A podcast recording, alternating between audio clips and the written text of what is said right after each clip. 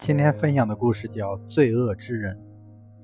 一位师傅带着个小沙弥下山化缘，二人路过一片野果林，便摘下了许多野果，以备解渴之用。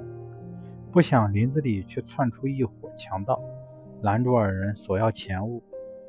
见二人身无分文，强盗便将野果全都抢走了。强盗走后，师傅双手合十问小沙弥可有感悟。小沙弥愤怒地说：“掠人财物，罪恶之人。”大师听后笑而不语。接着两人画了一天的圆，却什么收获都没有。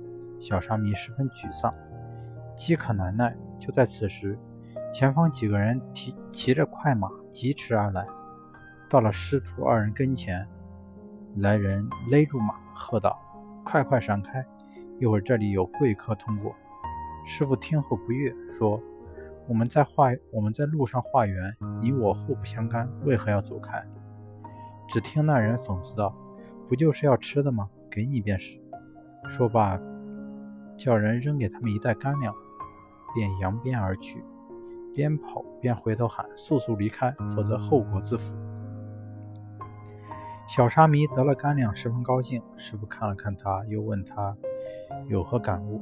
小沙弥笑着回答：“幸亏遇上他们，他们是好人。”师傅听后摇头，对小沙弥说：“此乃罪恶之人。